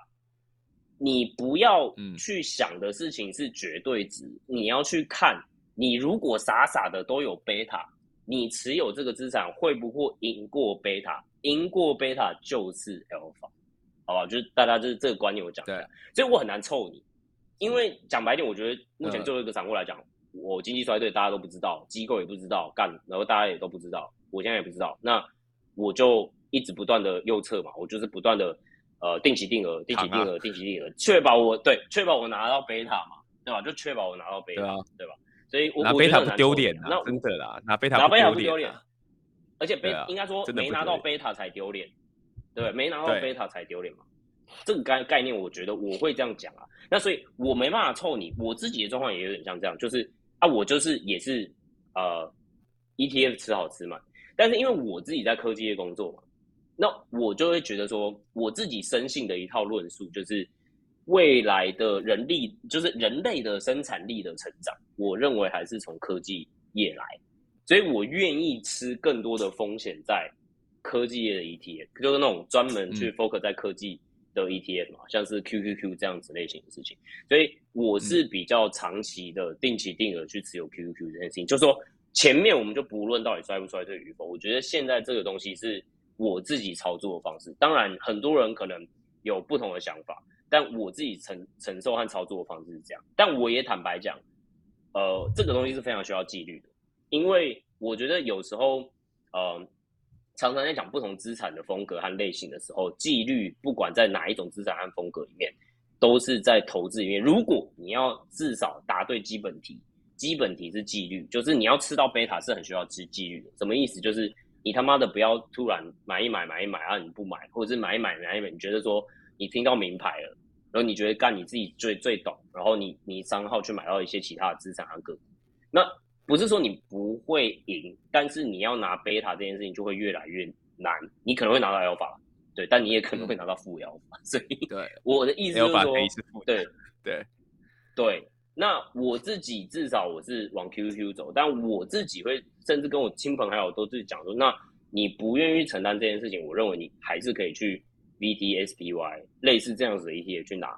我自己的看法是这样，现在衰退与否，我很难去，我我不是说这是我讲的是对的，但我很难去想象一件事，就是还有什么更大的风险会来。我知道会有可能还会有衰退更深的疑虑，比如说油价现在在涨，可能会拐点要开始涨，那这件事情可能会让呃整个生产原料等等之类的价格更久等等之类的，或者是这件事情的呃程度可能会更久。但是如果你真的就没办法去 follow 这些所有事情，但是你至少有一些通识的话，你就这样做吧。我觉得你输多赢少。其实投资这件事情，我觉得常常我们不是讲风险报酬比，其实就在算的事情是你会不会可以输少赢多了。刚刚讲反了干，所以那我是觉得现在的状况有一点像是这样。但不管不论输赢，你只要吃贝塔，你只要吃到全世界人类做贡献的经济增长的话，那你就是问就是 ETF，问就是大盘，真的就是这样。对我我目前我目前也是这样这样去配置啊。然后我 crypto 是零啊，干，好，那九九怎么看我是？要来站，好我现在是要来等一下要来站 crypto 仔，对，好好好随便，九九 那我提供一？下我的观点好了。啊，其实我觉得现在来看，呼应一下利友讲的好了，而且我可能又比较年轻吧，所以我自己是买了，我我直接讲，我买很多 TQQQ，哇就我 QQQ 我再开三倍这样。哇，那 那这边市场观察，我是提供一些我个人角度了。嗯我觉得非常有趣的点是，大家可以观察到，其实 fight the fucking deep 的现象很明显，嗯。就特别在三四三月中后段，嗯，对。那，时候其实我我认为有一部分的成因，就为什么散户现在不投降，有有一部分原因主要是因为我们现在很像离上一次衰退有点太接近了。就是其实大家现在都很多人很好去思考说，更其实二零好预判年的时候我的预判，嗯，那时候已经已经两个月已经下跌了，然后跌完之后，后面的大涨，大家都有的人就跟到，有的人就没跟到。那每个到底很扼腕嘛，他说好，那我准备好银弹，我要等下一次衰退。所以反而现在在这个市场散户的情绪下，哎，真的要衰退了，他们反而更兴奋，他们反而想说好，我更我更要我的机会来我暴富涨幅的。机会来，对对，怎么资产重分配的机会来了？这样。OK，对这是我自己的推测啦，所以我觉得还没有看到真的很大的卖压的部分，可能是这样的原因。那如果真要投资的话，我觉得就像银银河刚刚两位讲的，现在可能呃，我也是我自己投资的限制啊，我现在只能买 ETF，、嗯所以我买很多 QQQ。嗯 对，以上跟大家分享。啊，就是基本上我觉得大家的共识就是右侧交易 ETF How to lose，基本上是这样嘛。但大家可能还有不同的配置和看法，对不对？就是可能九九选择就是用就是呃杠杆一下 TQQQ，因为反正他就觉得说他还年轻，How to lose，反正大不了就没有。哦，就是反正股票嘛，不像做空，大不了就是没了，怕没了。哦，不会就是至少倾倾家荡产，然后到负债是吗？然后是。八股的话就是，反正我现在专注在拿币圈 alpha，因为币圈是个目前不成熟的市场，还有很多的机会可以把握，是不是？那我的话就是，诶、就是我就是 QQQ 我大哥。那所以讲到就是帕股这边的资产的配置我我相信大家也都对，大家也都很好奇，那到底现在 crypto 到底什么状况？是不是个好投资？请你请 crypto 老师来说服我们一下，因为我们都觉得说，哇，crypto 这件事情真的是他妈的连交易所都可以倒哎、对不对？那我 我我为什么还要去？对我对哇，之前对不对？那你在吹，然后有一个有一个网红叫 Leo 也吹 FTX，然后对莫名其妙一堆人，然后结果他就倒了，干，然后跑了也不讲一声，对吧、那这个东西是不是还是拉拉链？基本上还是一个传销盘，还是说它其实可以被认真当一个资产？请你跟大家讲一下你的心得和感想，好不好？那你会怎我先讲资产配置我先讲先秀对账单可以，以免人家都觉得我在吹人家当我的接手盘。哦，我先讲哦，我信贷，我有信贷，我有信贷，我信贷买了五十 percent，呃，三十三十 percent 的美股，三十 percent 的台股，四十 percent 的 crypto。哦，我头洗下去了。我头已经洗下去了，OK OK OK。好，但但我是我是我是从业人士哈，所以我知道我在干嘛。但是在一般讲这之前哈，我觉得我现在要劝示一下，虽然当个 alpha 男不应该在这边劝示，但我觉得还是要劝示一下。第一个哈，要玩 crypto 的话哈，真的哦，你要把它当做是一种配置，不是叫你去 all in。什么叫 all in？不是叫你信贷两百万，两百万全部放 crypto 拿去开杠杆。你是要想用一个你可以全部把这些钱输掉的心态放进去，去玩一个它的波动度，去玩它的波动度的 upside。第二个就是千万不要去乱开你的杠杆哦。很多人一进来就是钱打进来，Binance Futures 开十倍、五十倍、二十，呃甚至是以前还开到一百倍过去玩这件事情，哦拜托不要，你根本不知道你在玩什么，你根本不知道你要玩什么。如果你今天是个交易者，随便你，如果你今天自认是个技术分析者，你在玩了两三个月后发现自己都没有赚钱，我觉得你就可以停了。即便我刚刚说可能技术分析有用，但你已经发现你不能，你没办法赚钱了，真的要停，你真的要把你的手砍掉，你要很快的戒掉这个东西。现在所有交易所平台开杠杆都是有原因，因为杠杆最好当 go to market 也最好赚钱。赚，对我也我们之后应该会出一集，就是交易所如何用杠杆去玩你这件事情。对我我我我们这我这上面对没错不止不止 crypto，对，不止 crypto，不止 crypto，然后第三个就是不要乱买网红币哦，就是那种呃看到漂亮小姐姐在那边推币啊，看到每某个 KOL 在推的某些币吼，你不懂就真的不要买，真的会归零，没有在开玩笑，真的会归零。哦，拿身家去买，你只是当人家 X XC liquidity，真的不要做这件事情。好，劝世完毕。哦，目前为止有问题要问，没有，我要进下一个，真的要开始讲正题了。Leo 有没有问题要问？没关系，没有 OK，没有 OK，我觉得姿势正确，可以可以好往下了。OK，那目前我对币圈我大概看了一年、两年、三年，大概三年多嘛。那我目前有一些小小的观察，那我觉得可以分成两个面向，一个是交易面的，一个是投资面的。那交易面的，我相信有些人会很热衷啦。那我目前看到的也有三点事情。第一件事情，它趋势盘的性质很强。什么叫趋势盘？就是涨的时候疯狂涨，跌的时候疯狂跌，那盘整的时候就可能就是死鱼。那这种东西其实对于所谓的呃所谓的量化或者做这种趋势交易，其实是一个很有利的一个因素。因为趋势交易最惨的时候，不是说空头，也不是说多头，是那种多空不定，在那边盘整上下甩尾的那种，通常会让整个绩效变得很差。对，不算死死呃，也不算死鱼，重点是很没有趋势。算今天大涨，在这边的大跌。对，反而贴体大是对于这种交易交易来说，你玩的就是把它贴体，就是你涨的时候要涨很多，跌的时候也可以跌很多，但就是最怕就是把它贴体很小，要上下抽查，那会受不了。所以在这个的前提下面，我会发现，在某些 TA、某些 technical analysis 技术分析可能会有用。我只能说可能会有用。我自己的观察是，目前有一些东西好像有用，但我不会跟你说是什么，因为你到时候你赔钱又要怪我，干我才不讲。对，那第二个就是说，消息面的反应通常会比股市还要迟缓。怎么说呢？像是 S V B 大跌的时候，就是 S V B 就是那个美国银行嘛。美国的一家银行的创投银行，对，它在一出事的时候，所有的美国股市，所有的中小银行全部都出事，在那天的开盘的钱全部都大跌，就连 JP 什么之类的那种大勾们全部都跌烂，但是币圈就是超 chill，一点事情都没有。那个因为币圈 S B B 里面哦，币圈有个币叫做稳定币叫 USDC，那它当初传出一有一些钱在 S B B 里面。那那个时候，大家 S B B 说六趴还是十趴吧？八趴，八趴。但是我跟你讲，那些人不知道在干嘛。Whatever，我根本觉得不应该点。但是他们那个时候就超虚哦，就是什么事都没有。然后突然就发现说，突然就是在过了大概事情过了六七个小时，还过了一天以后，他币圈假日也开盘嘛。突然有人发现说，去跑去 U S D C 的官网，发现哎，好像有钱放在那个银行里面，那个银行要倒掉了，才开始疯狂的低配。你有 整整一天的时间。大家都不知道在干嘛，你有整整一天的时间可以去搁着，就是可以出去，可以做任何的操作。你有整整一天的时间，但是美国股市你不用想有这种情况，一辈子不会发生。好，那第三 个就是还有一些东西，就是币圈的理解常常对于就是实体经济面理解都常常就我直接讲很低能，非常的低能，所以它所以它会造成很多错 价的机会。那这些错价机会其实就是你 alpha 的机会。举例来说，就是你 USDC 的错价，就是。你看币圈的反应，你会他们那时候在发的说，呃，发的就是说就是质疑啦，觉得 USDC 这个稳定币要从一块钱变零块钱，或是会被挤兑到死掉，however，就各种荒谬的言论都会出来。那其实就是他们完全不了解借贷金融体系背后是怎么运作的，才会有这种错误的评价。所以那时候 USDC 从一块钱跌到零点八八，对，那那个时候我就是一边笑一边扛。一边笑一边扛，一边笑一边扛，哦，最后我就是笑着走出来。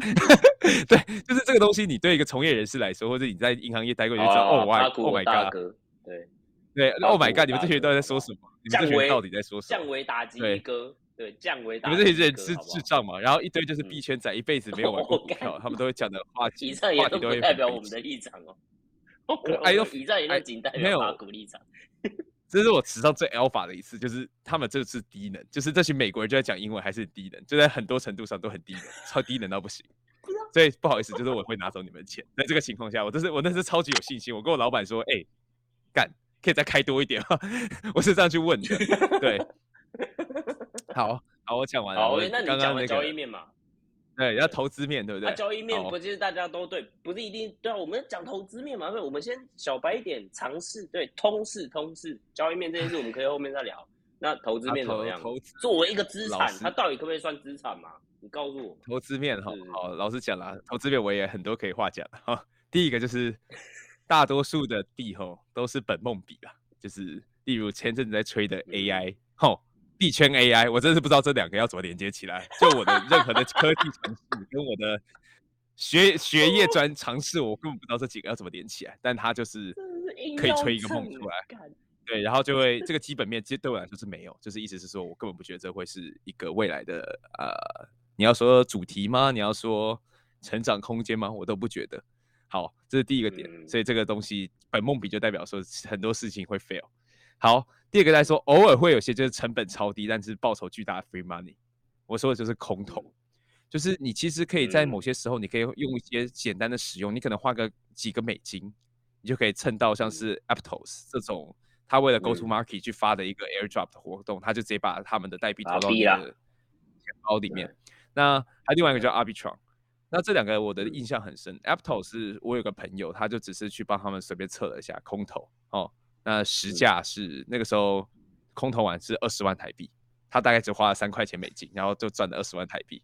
好，另外一个是 Arbitron，那这是我本人呢，我是在 Arbitron 上面玩一玩，那我被大概被大概被 drop 的两三千美金，那大概就六六六六万十万，这个 L 这个 Sharp Ratio 是无限大，对，就你这可能这一年就做这一笔，可能就可以抵过。你一年的这股市报酬，而且他根本没有所谓的当赛的问题。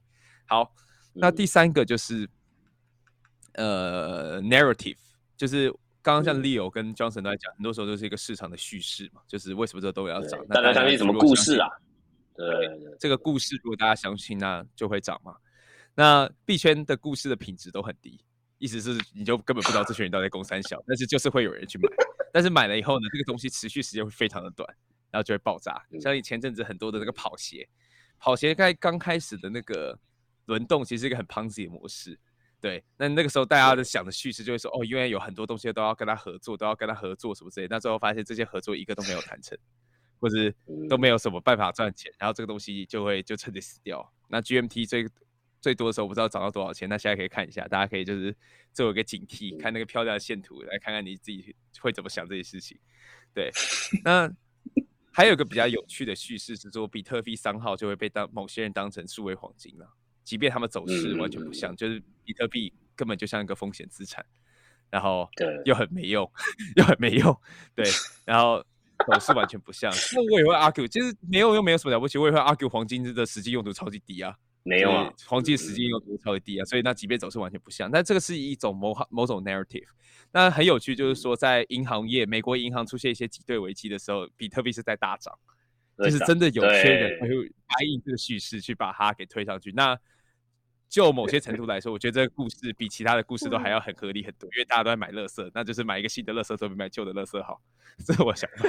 对，这就合理就对了。OK，啊不是啊啊就就你要你要加你要赚低等钱，你就是要有的时候你要把自己想的就是不要不要想太多。好，再就是一个很难呼应了一件事情，就是我刚刚说的打岔一下，就呼应了一件事情，就是至少我刚刚所说的嘛，你在任何一个市场交易的时候，你要知道人家是怎么想。所以当然你会觉得这件事情到底合不合理，这不是问题，重点是会有行为是出现的。比如说大家每次银行可能出现对任何问题，对不对？或者大家那边讲现在又在讲美元崩溃论等等这些东西，你就会觉得哦，这件事情如果被炒大了，比特币会涨，嗯，就这样。但你就做这一段，的，意思是这样。那你就你要么就不做嘛，不做就没关系嘛。你不做你没有亏，你就没有 alpha，那也没有差嘛。但是重点是你要知道你大家在想什么。好，最后一个就是很难被动投资。对我直接讲了，你很难定期定额，你真的很难定期定额，因为你 maximum 做到太恐怖了。其实如果你不小心买六万八，你最高的时候你的 maximum 做到是负七十 percent。对，所以那个应该是说你还是可以被动投资，但是你的那个心理的承受度不会是一般 SPY 或者 QQQ 那种。你要算，对，你要算好绝对值，你要算，你要算到两倍到三倍，最惨时候会亏到两倍到三倍，所以。在这方面，我很难说服大家可能开信贷去做这件事情，因为很难，你真的会很容易就是七十 percent，你信贷赔光，你就是负一百四十 percent。我觉得这个些事情要想清楚。对，这是我目前的一个观察。对对，那 Leo 目前有位置有要吐槽的吗？有，我应该就也没有要到吐槽，但我只是想要提醒。但我觉得后面可以有其他真的问这，因为我觉得你讲没错，所以我我也想要 echo 一件事，就是。我自己也是，我也是币圈仔啊。坦白讲，我只是一个没有那么 bullish 的币圈仔，对。但是我我都是很抱着怀疑论在看待很多事情。但像你说比特币或以太币这些东西，它你要把它当做 ETF 或被动投资的标的来做嘛？我很赞同帕古刚刚所说的，最好是不要，因为被动投资 他的心态和他的心法基本上就是。我不会差小利，我就是赚贝塔，我就是我就是定期定额下去。但是你要能够去做到这件事情的纪律，这是一个问题。第二个事情是这件事情跟人类的生产力的挂钩的贝塔，对吧？我觉得比特币和以太币今天在所谓的对 GDP 或者对人类增值的生产力的贡献这件事情还有待上去。所以你并没有办法很直观，对吧？对你你你很难直接就说干你，请问以太币和比特币现在对人类的贡献是什么？就是你你懂吗？我我这是很直白的，我就是直接问这件事，所以你今天你要直接说，我我觉得可以啦，就是应该说，但是这件事还有很多不确定性嘛，对吧？就是你你现在有点像说这个东西有这个出路，但是他现在还在跟任很多的监管在搏斗，或者是有什么样的方式可以完完全全去呃完完全全绕过这件事情，我不代表觉得他没有用力，但这件事情就一样嘛，他还早，真的是还早到这件事情，我会认为是风险投资的范畴，就是看不清楚啊，我觉得要把它当成 venture capital，对，风投。对，就是 VC。那舅舅怎么看？其实站在我比较偏传统投资面嘛，所以对我来说，crypto，呃，除了可能之前大家很常听到什么二十趴那种什么十帕定存，我比较好奇的是，那它就在 correlation 这一块嘞，就是它到底能不能当成一个产品？因为你之前没有提到嘛，你自己也把它当成你有在配置的一个东西，一个资产，一个 AC class。那是你你怎么去看这一块的投资面？只是纯粹这样想啊，因为。好，如果它的捉到那么可怕，那它真的有可以来避险吗？假设我我会不会根本就不要配？其实对我整个 portfolio 的效果更好，还是我配多少，其实对 portfolio 的可能 s h o p ratio 更有帮助？这样这是我唯一的好奇的点啊。OK，我觉得在配置方面，如果我要很快给个答案，就是它的 correlation 对美国股市来说，对 SPY 来说，其实没有你想象那么高。就是我原本预期大概会是零点七到零点八，但它实际上 correlation 大概就落在零点五九左右。而且是最近的联动比较好。其实这个问题也很有趣，就是它就是它的 correlation 来源都是于说它它它可以 depack 这样可以那么没有的关联性，是因为它太它涨得太多了，所以它会让这整件事情这个 correlation 在某种程度上面，我觉得是失真的。因为它涨的时候就是涨得好高好高飞好高飞好高，那时候 correlation 反而会被你拉得很下面，因为两个没有跟上。然后波动又太大，上下或者冲刷，但整体来说涨了五六倍。那其实在这个地方，我觉得 correlation 对我来说不是一个太好的 tool 去看这整个事情的关系。但是就像我刚刚，虽然这是个很低能的叙事，我同意，就是它就是涨了那么多。我们当然可以 argue 说，你的 correlation 啊，你的 correlation 你是风险性资产，但是对我来说，你放一点点钱去博那个 upside，如果你相信它波动性这么大的话，那我觉得对。合理的资产配置来说，我觉得是可以放进去的。这是一个 short short short answer，OK，short answer，对，short answer 讲了一分钟，whatever。好，好，我问一下，JoJo，你 buy in 吗？我先我先打断你，我问你，JoJo，你 buy in 吗？你现在就拿 buy in，你现在就拿十趴出来，嗯，买比特币。哎，可是这会牵扯到个人的投资的，我觉得 horizon 很重要，因为我们很常讲 correlation 这件事情，有时候你是把 horizon 拉很长。嗯，你可能是看三年到五年，你这个 portfolio 这种配法，它这个 correlation 可能真的像传统的金融理论说，只要低于一，比方说完完美是一，就会造成就可以达到多角化的效果嘛。嗯，对啊。可是如果你的 horizon 你只对于比特币这种东西这样追求短期的，像刚刚那个裴库讲的，哦，它真的涨太多了，那我要不要追？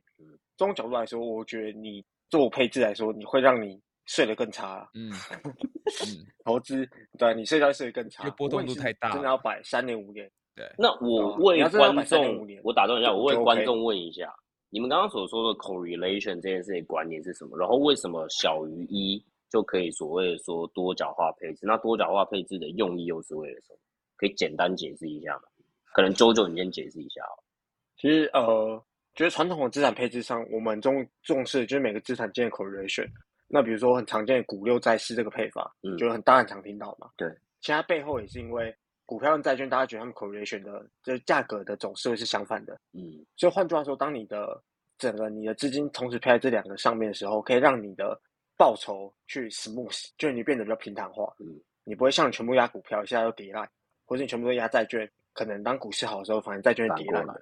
那这个背后跟方佛有关系，嗯。所以会说 correlation，换句话说就是。呃，两个之间的资产价格的联动关系啊，嗯，就是发现我涨了一块，correlation 如果是零点六，它可能会涨零点六这样子。呃，不能这样讲，对，不能这样。那当我 不能这样，不能不能这样讲，不能，其实不能这样讲。对，但你硬要讲的话，我觉得你用这方法去理解这件事情是比较直观的。不过，对，不过理论上你这样去解释会有一定程度偏误，但那不是重点，重点是我们就资产配置来讲，只要 correlation 不要是一。你知道低于一，真的是零点九、零点八，这样这么大的值，嗯，你同时去配的话，一定还是可以造成一定的所谓多角的效果，让你的报酬跟你的呃下档风险是去限缩的。嗯嗯，对对，嗯嗯，就是意思就是说，如果很直观一点讲的话，就是说，呃，每个资产都有每个资产的特有风险。那如果我这个所有的资产，我在这如果我的资产投资里面包含的各种资产越多越多越多越多越多，那在某一个东西暴雷的时候，至少我的整体资产不会受到太大伤害。对，我可以把我所有的所谓的特有风险，哦，那英文字太难念，我就不念了。呃，idiosyncratic，对，这个东西对给它拿去分对，idiosyncratic 的 risk 把它拿掉，这是多角化配置原因，这也是所谓大盘派的一个概念，这样子。对对对对对对，好，目前为止币圈仔有让各位觉得还行吗？是一个 decent 的币圈仔吗？我是个好币圈仔吗？目前为止，我觉得你是个负责任的币圈仔，我觉得你是至少对你懂吗？你看，哎、不是太多人不讲这些东西，你知道吗？因为我觉应该也不是不讲，就是说在币圈的认知范围内，就是币圈最顶，呃，或者是比较少能够全盘去了解到说还有其他资产的存在，还有这些东西整体来看应该要怎么去做。我觉得啦，有一些是这样的状况，我比较少接触到这些内容，所以我觉得可以，好不好？好可，以。那至少我对观众对得起观众了。好，那再就是另外一个点，就是说现在是个好投资嘛，就终究你还是要讲到说到底要不要买嘛，对不对？好，对，那我这边有三个算比较算是我觉得我会比较 neutral 的建议。那最后一个建议，我想一下我要不要讲。对，第一个是 第一个是 Smart Beta 工具啊，就是我其实做过回测了。你不管是用我们讲用股票常见的 Top Ten 的这种 Market Value Weighted，或是像 QQQ 那种分层的各种的 Weighted，你去做 ETF，然后一直去追，你三个月追一次，六个月追一次，whatever，你会遇到一个问题，就是说其实这个绩效你的 maximum 做档太惨。你还是会遇到很多很嗯多的奇奇怪怪的事情，你 maximum 做档是会被伤害到。至少以这最近二零二一年到二零二二年的这个这段时间两年的数据来说，你 maximum 做到会到六成。你知道 ETF，你买个 ETF 买到赔了六成，这对我这来说是一件而且你还买了 Top Ten，你买了 Top Ten 的 ETF，Top Twenty、Top Fifteen 我都测过了，你就是会死到六成。对，那而且，然后你最好笑是，我在里面加一个东西，让这个绩效显著变高，你知道是什么吗？现金，你 现金，你现金比例拉的高，你反而这个东西会被你 smooth 的非常好看，而且会够会钱会越高。靠背哦但是某种程度上再告诉我，你要适时的出场，你可以懂我意思吗？你要适时的出场，它不过它趋势盘太强了，所以你要适时出场，反而对你的人生会比较好一点。对，但是嗯哎、你好，但是目前为止，我会发现有一些比较有趣的事情。我跟一些国外的一些 data vendor 谈过，就是币圈的这些 data vendor 打过，哪一家我就不讲了啦，这个商业机密。呵呵嗯 但就是说嗯，就他们自己对于这些 data 做 digging 的一些结果，其实说你要找的是反而是一些因子投资的东西。Let's say smart beta，、嗯。就是这些东西是他们经过研究以后会觉得说，OK，这些东西有趣。当然，这市面上没有任何一个 ETF 可以让你直接做到这这种事情。但是如果有兴趣的话，其实现在有很多的工具，像 Dune，你真的很有兴趣啊，像嗯。Dune，然后像是呃 Token Terminal 这种工具的话，嗯。其实你们可以有试着用这个东西想办法去自组一个 Token Ter 一个嗯。所谓的 Smart Beta ETF。我自己的感觉是，这个嗯。东西是真的 work 的，就是因为叙事品质太糟糕，所以很多时候这种 data 面东西没有被完全消化，反而可以带来比较比较不错的报酬。好，那讲完一些比较 technical 的东西，那如果你真的只是想无脑、无脑、无脑买，然后你可以扛一些风险新手了，嗯，对，对啊无脑买嗯防风险，然后这重点哦，不要 all in 哦，不要开杠杆哦，你去买 BTC 和 Ethereum，拜托，就是就买这个就好，不要放太多钱，嗯。真的，我求你们不要放那么多钱，嗯，你就去试一下，我没有要你们发财，你真的觉得自己发发财，你真的 restore 的人变高了，你去弄，我没有意见，那一开始就真的放一点就好，一千块、两百块那都可以，我一点都不在乎，反正就是你去感觉一下那波动，感觉完以后你觉得你真的是一个这样的人，真的跟我一样 YOLO 的话，你就可以再说哦，我们再放多一点钱，对，好，那这是第二点，那第三个哈，其实这是我最 care 的一点，如果你真的要长期投资的话，长期投资，拜托去真的要去看，你真的要去研究所谓的 mass adoption。现在币圈最大的问题，很大程度上都是一个，我可以讲是一个后 QE 时代的一个产物。我没有，人家嗯批评说这是一个 money game，我一点都不反对。目前为止，币嗯圈会赚钱的东西都是在交易，交易就是一个 speculation game。那它为什么可以 speculation 那么大？是因为监管机关没有进来铁拳来打你的 future 的交易，所以你你可以让变成像是一个就是场外赌场的感觉。那大家，但我赌场没有不好啊，就是拉斯维加斯那些地方都有赌场了。币圈现在所有真的有在赚钱的 protocol，全部都是在赌场相关的东西交易，交易都是交易易相关的。啊。对，那真的跟所谓连到就是所谓的 real world use case 的话，就是真的有一些人要花钱进来为他们的真的 business 去做事情的，我看到的很少，我看到很少。唯一扯得上边的是 Filecoin，Filecoin 它是一个链上的分散式储存系统，虽然我不知道为什么大家不去用 Amazon Azure，不去用 Amazon，不去用 Google Cloud，要去用 Filecoin。对，对，为什么要用 Filecoin？到底是因为比较便宜，比较便宜呢，还是因为比较分散呢，还是不会被人家掐着脖子呢？I I don't know, 嗯 truly I don't know。但是它至少是可以让我觉得说，OK，你有这个跟这个东西有稍微跟 real world 有连接在一起，不是在就是一个切开完全切开的叙事。对，那另外一个我会觉嗯得是跨国的汇兑交易，跨国汇兑交易。但我必须老实讲，哦，对啊，这这个很明确。对，嗯跨国汇兑交易，就是如果大家去了解就是台湾地下经济的话，你会发现 crypto 对他们来说多好用。对，crypto 对他们来说真的很好用。对我之后可以讲一集确这个，就但是真的可能会被加九开掉，我才不，我有点不太想讲。我听到说，我觉得后面我们我们可以嗯讲一集 mass adoption，对，因为我自己也在算是也在业界嘛，所以呃，我觉得有一些不同的观察点。因为讲白一点，我我我直接好直接给小白结论是什么？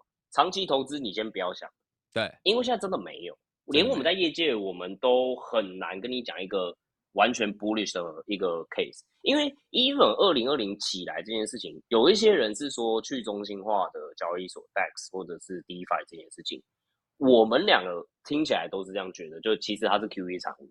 嗯，上一次的 bull market 是 QE 产物，你很难也讲说哦，就是因为这边有用力了，所以大家疯狂觉得这件事情会成，所以金钱进来是有道理的，对吧？我们两个听起来目前在这件事情的看法是一样，就是它只是 money game 金钱产物，那时候疯狂 QE 外溢到这边来，然后这对边盘子小，疯狂涨，然后又因为涨了得到大家的关注，更多 speculation 进来，所以又带了一波。那所以这件事情，我认为你可以长期关注。当然，我觉得我们可以之后可能做一集分享一些角度，我们在看的地方它的叙事是什么，还有对这件事情一些互相去讨论一些这样子的看法。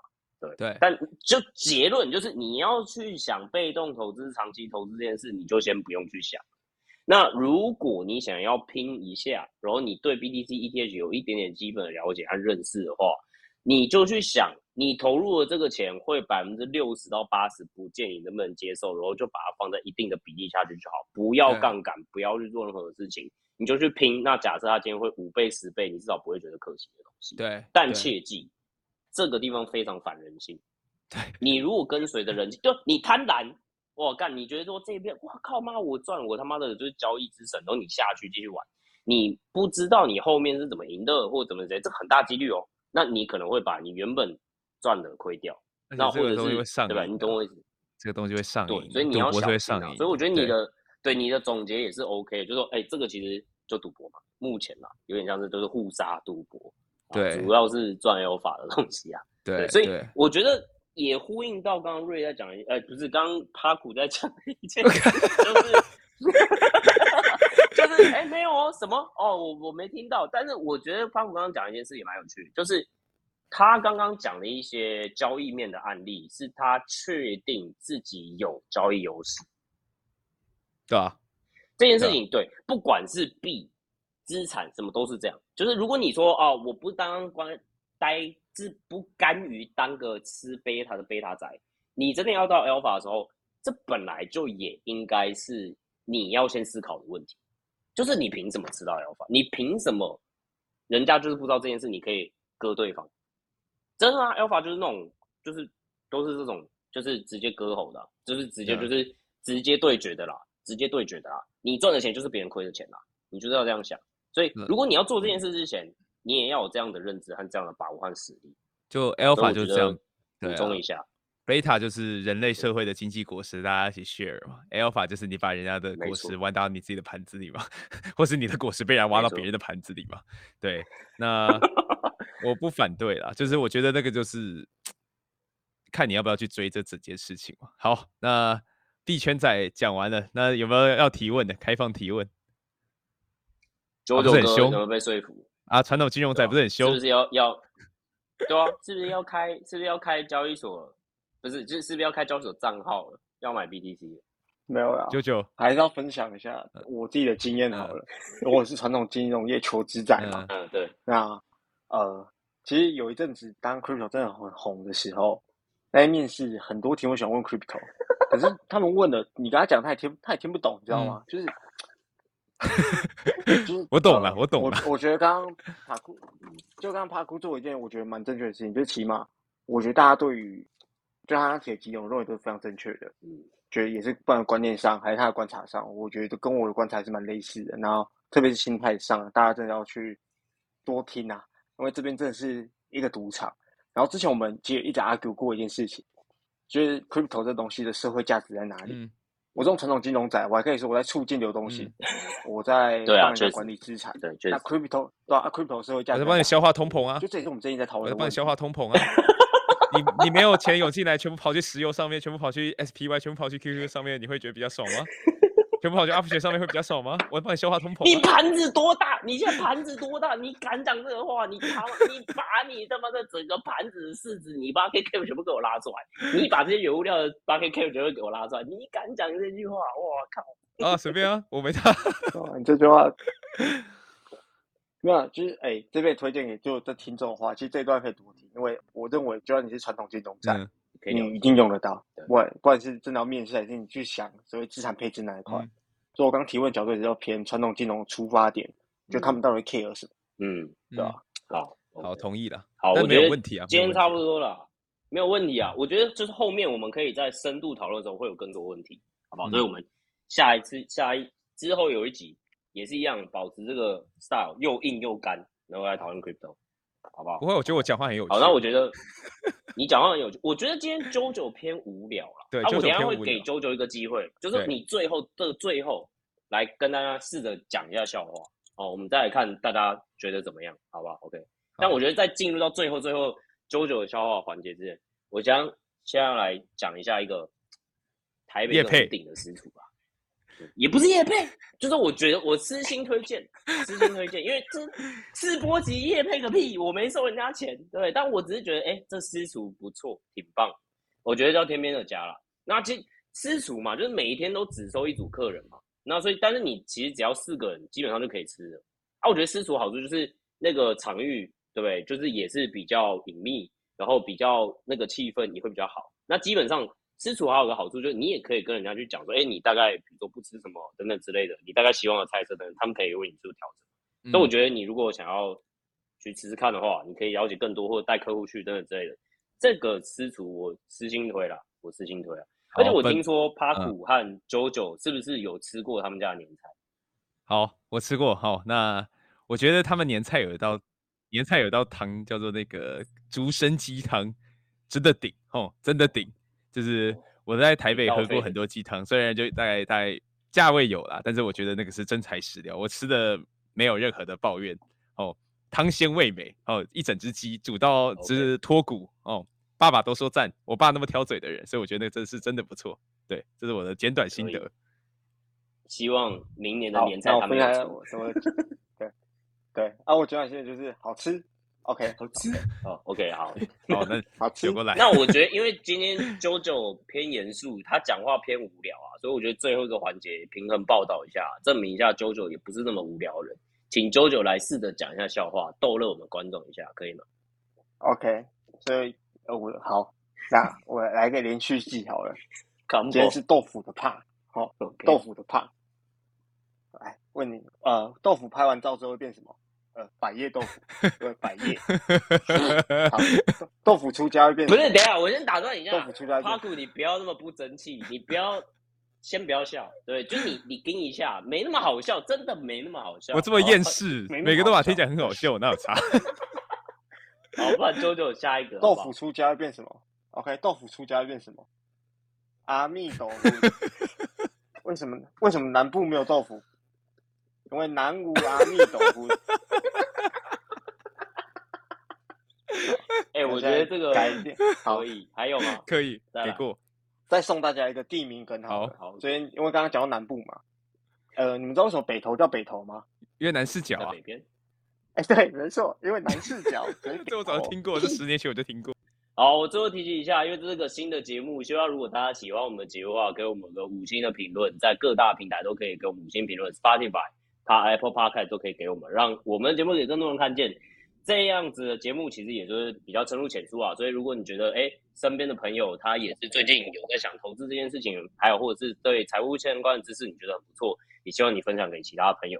那呃，我们刚刚提到天边的家，呃，他的一些资讯，还有刚刚 Park 现在在最近在写的文章，都会放到我们文章的资呃我们的这个 Park 的资讯栏里面，大家也可以直接点开链接去参考这些内容。那我们就下次见，拜拜，拜拜，拜拜。